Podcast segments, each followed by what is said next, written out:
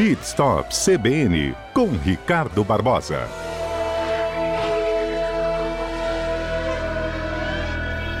Ricardo, bom dia. Bom dia, Fernanda. Bom dia, nossos ouvintes. Ricardo, nosso tema de hoje carros que são vendidos lá nos nossos vizinhos da Argentina, mas que não chegam aqui, não é mesmo? É verdade. Nesse programa nós vamos estar falando desses modelos que não vêm para cá, tá, Fernando?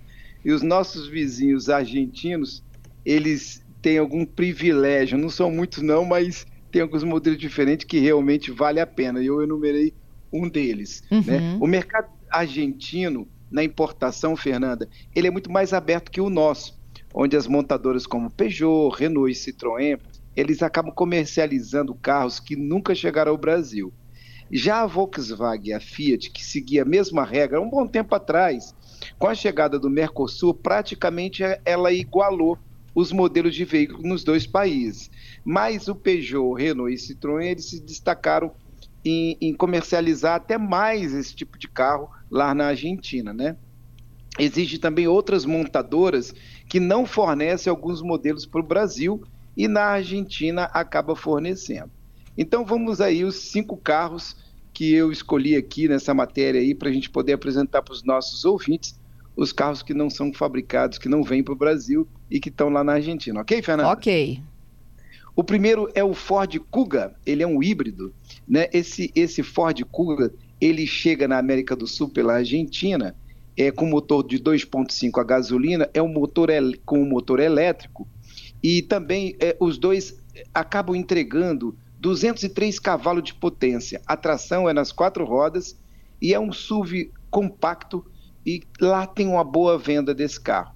O interior desse carro é muito parecido, para os nossos ouvintes terem uma ideia, é com Focus, que nós já conhecemos muito bem né, ele tem o, o, interior bem parecido com o Fox. O espaço interno também ficou bem melhor do que o Fox, ele ficou um pouco maior. A Ford, Fernanda, anunciou também que a partir de, dois, é, de 2030, é, todos os carros da Ford na Europa serão elétricos. Então ela vai parar de produzir carro, que vai mandar para a Europa, que muita coisa é fabricada ainda nos Estados Unidos, é, ela vai fabricar só carro elétrico. Ela para de fabricar carro com motor a combustão. A partir de quando? Em 2000, é, 2030. Ô, Ricardo, é um caminho sem volta, né? É um caminho sem volta. A Europa também, eles anunciavam, a própria, a própria Volkswagen alemã, a própria BMW e outros anunciavam 2025. Mas com aquela guerra que eles tiveram lá na Ucrânia, aquelas dificuldades dessa matriz energética, muito problema que eles tiveram, eles jogaram para 2030. Estão revendo. Pode ser que nós não tenhamos mais carro a combustão daqui a um tempo. Aí, minha amiga, a gasolina realmente vai ficar barata para todos nós, porque. É. Mas isso vai começar pela Europa, tá? Nós ainda vamos ter um bom tempo aí de carro a combustão.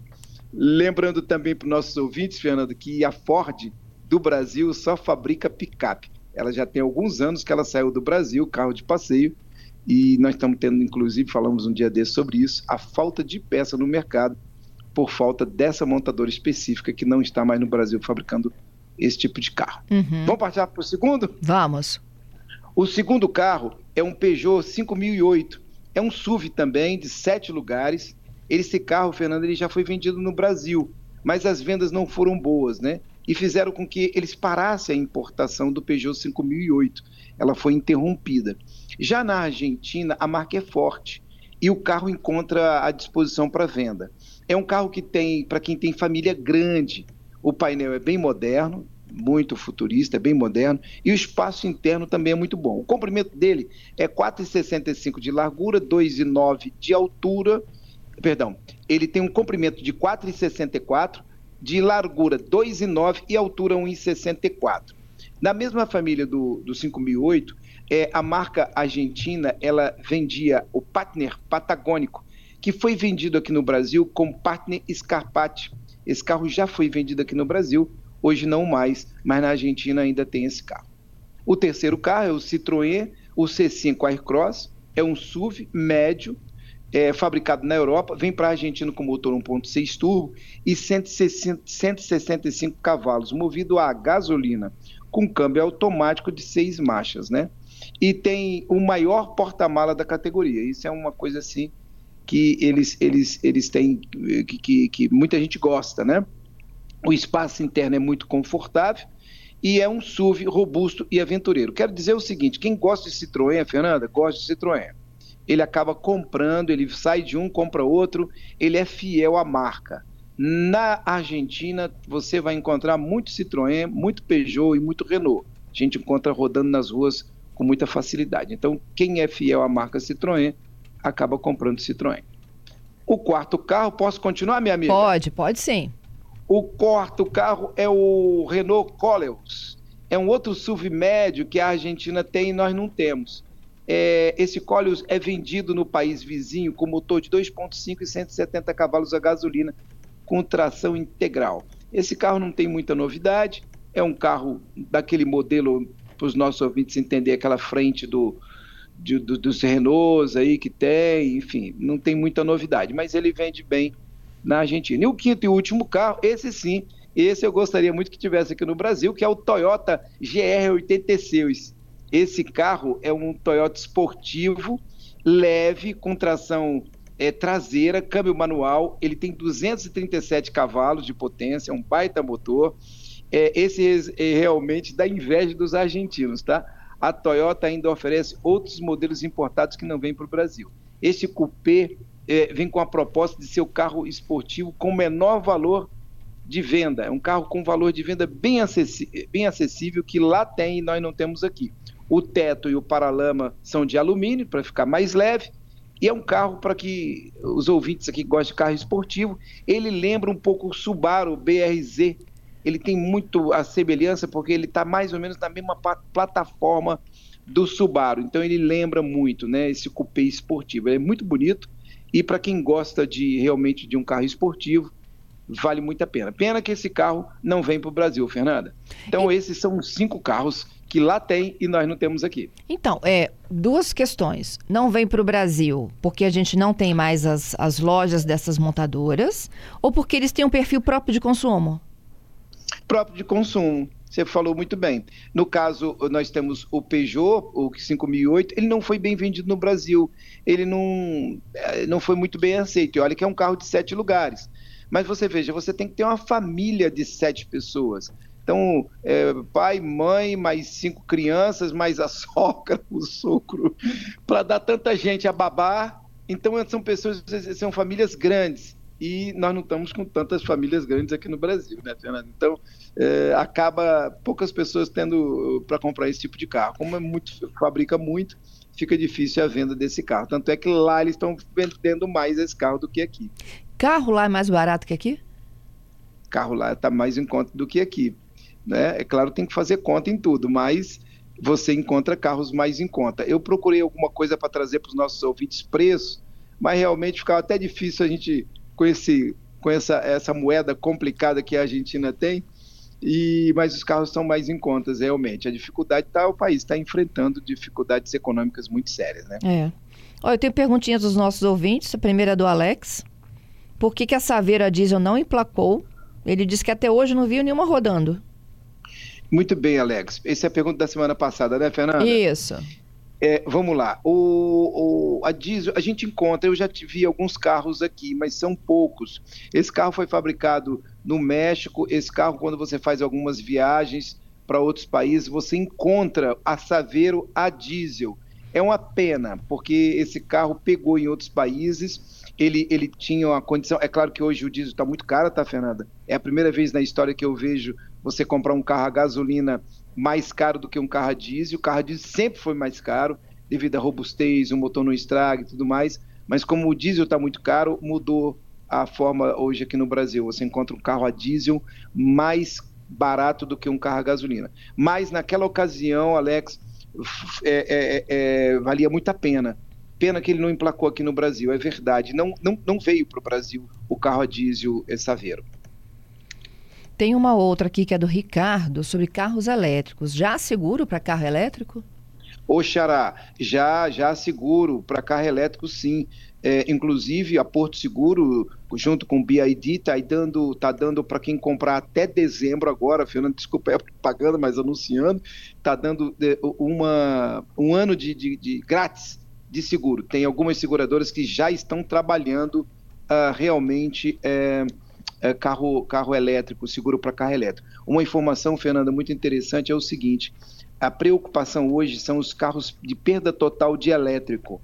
Hoje, para você guardar um carro desse, você tem que ter um pátio, você tem que ter um sistema de lona para guardar esse carro. Para você ter ideia, comenta-se que a lona para guardar esse carro, para ele não ficar no tempo exposto, essa bateria, um vidro que quebrou para cair água dentro do carro e dar um curto, alguma coisa assim, está custando 40 mil reais só a capa para guardar esse carro até uma definição do que vai fazer com esse carro se vai ser botado em leilão, se não vai. Essa capa está custando 40 mil reais de proteção para guardar esses carros. Então é outra coisa que nós estamos vivendo aí, que o setor começa a ficar, poxa vida, como é que faz com esse carro PT que está dando aí esses carros que estão batendo de maneira séria. Eu acho que eu comentei isso semana passada, né? É. Mas é... dificuldades do setor. Giovanni está me perguntando quando é que a Tesla vai exportar para o Brasil? A Tesla, ela, ela só é importação. Eu falei sobre isso também um tempo atrás no nosso programa. A Tesla só é importação direta. Tá? Você consegue comprar por importação direta, você consegue trazer. Se eu não me engano, nós já temos aqui 120 Teslas no Brasil. Inclusive tem um grupo, um clube da Tesla que eles se comunicam, fazem reuniões, se encontram quando tem problema de peça e tudo mais é muito interessante. Inclusive, quando quebra um carro desse ou dá um problema, Fernanda, muitas coisas gente consegue consertar por telefone, tá? Via satélite. Olha que legal é, isso. É, é, eles fazem um link no carro, aquela coisa toda, e você liga o carro dentro de casa, eles vão lá e faz isso, faz aquilo, peraí que eu vou fazer um interface aqui. E consegue consertar, apagar uma luz, tem muita coisa interessante nesse sentido. Ó, o Alexandro está me perguntando por que, que Kombi Fusca não tem radiador para refrigerar o motor? O Fusca? E a Kombi? Porque o. Caramba! É, quem, quem perguntou foi o? Alexandro. Alex, você foi longe, hein, meu amigo? Oxi, olha só, caramba, me fez, me fez lá atrás. Legal. É, o Fusca e a Kombi é refrigerada a ar e não a água. Então o sistema dele precisava ter ventilação. Tanto é que ali tinha aquelas aletas na tampa traseira do Fusca e na Kombi era na lateral da Kombi, no, chamado no curvão da Kombi. E tem, tinha um, todo o sistema de ar. Era um carro que foi preparado para guerra. Então ele foi, principalmente o Fusca, na Alemanha, ele, ele foi preparado para isso e é um carro refrigerado a ar e não a água. E esse modelo acabou. Hoje nós só temos a refrigeração mesmo a água, através do radiador e do seu próprio líquido que dá refrigeração. É, o Sérgio, complementando sobre essa Vera diz, dizendo que ela foi fabricada no Brasil por dois anos, depois desapareceu. É, é, é, realmente essa informação, Sérgio, valeu, obrigado, mas a gente, eu acho que as vendas foram muito poucas, porque tinha muito pouco carro nesse sentido. É. Quem tem, guardou até hoje. Relíquia.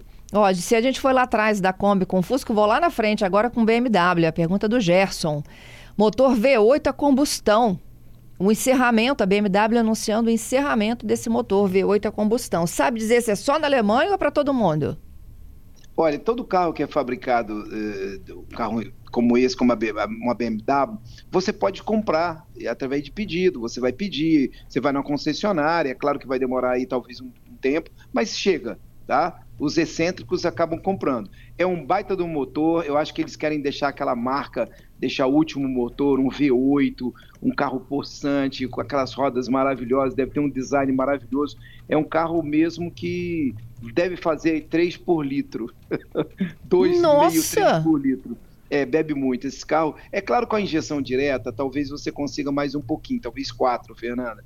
Mas são carros que, que, que tem um, um tanque possante, tem que botar muito combustível. É um carro que você vai precisar gastar bastante com ele. Mas também na hora de pisar, ele vai responder. Agora eu pergunto, andar onde? Aqui no Brasil, em que lugar? Talvez São Paulo, que tem umas grandes né, pistas aí e tal, mas aqui, muita, muito radar, muita coisa, você não consegue. Então você vai ter um carro desse só para acelerar e todo mundo vê e mais nada. Na hora de pisar mesmo, sentir aquele gostinho, a não ser que você vá para um autódromo. Aí sim, você consegue ter um carro onde você vai desfrutar do que ele vai poder te entregar. Um, volume muito alto de 500, 600 cavalos força aí para você poder acelerar bastante e curtir a sua adrenalina. Acho que é por aí. Obrigada, viu, Ricardo? Respondidas as Eu... demandas aqui, a gente já te espera na próxima segunda.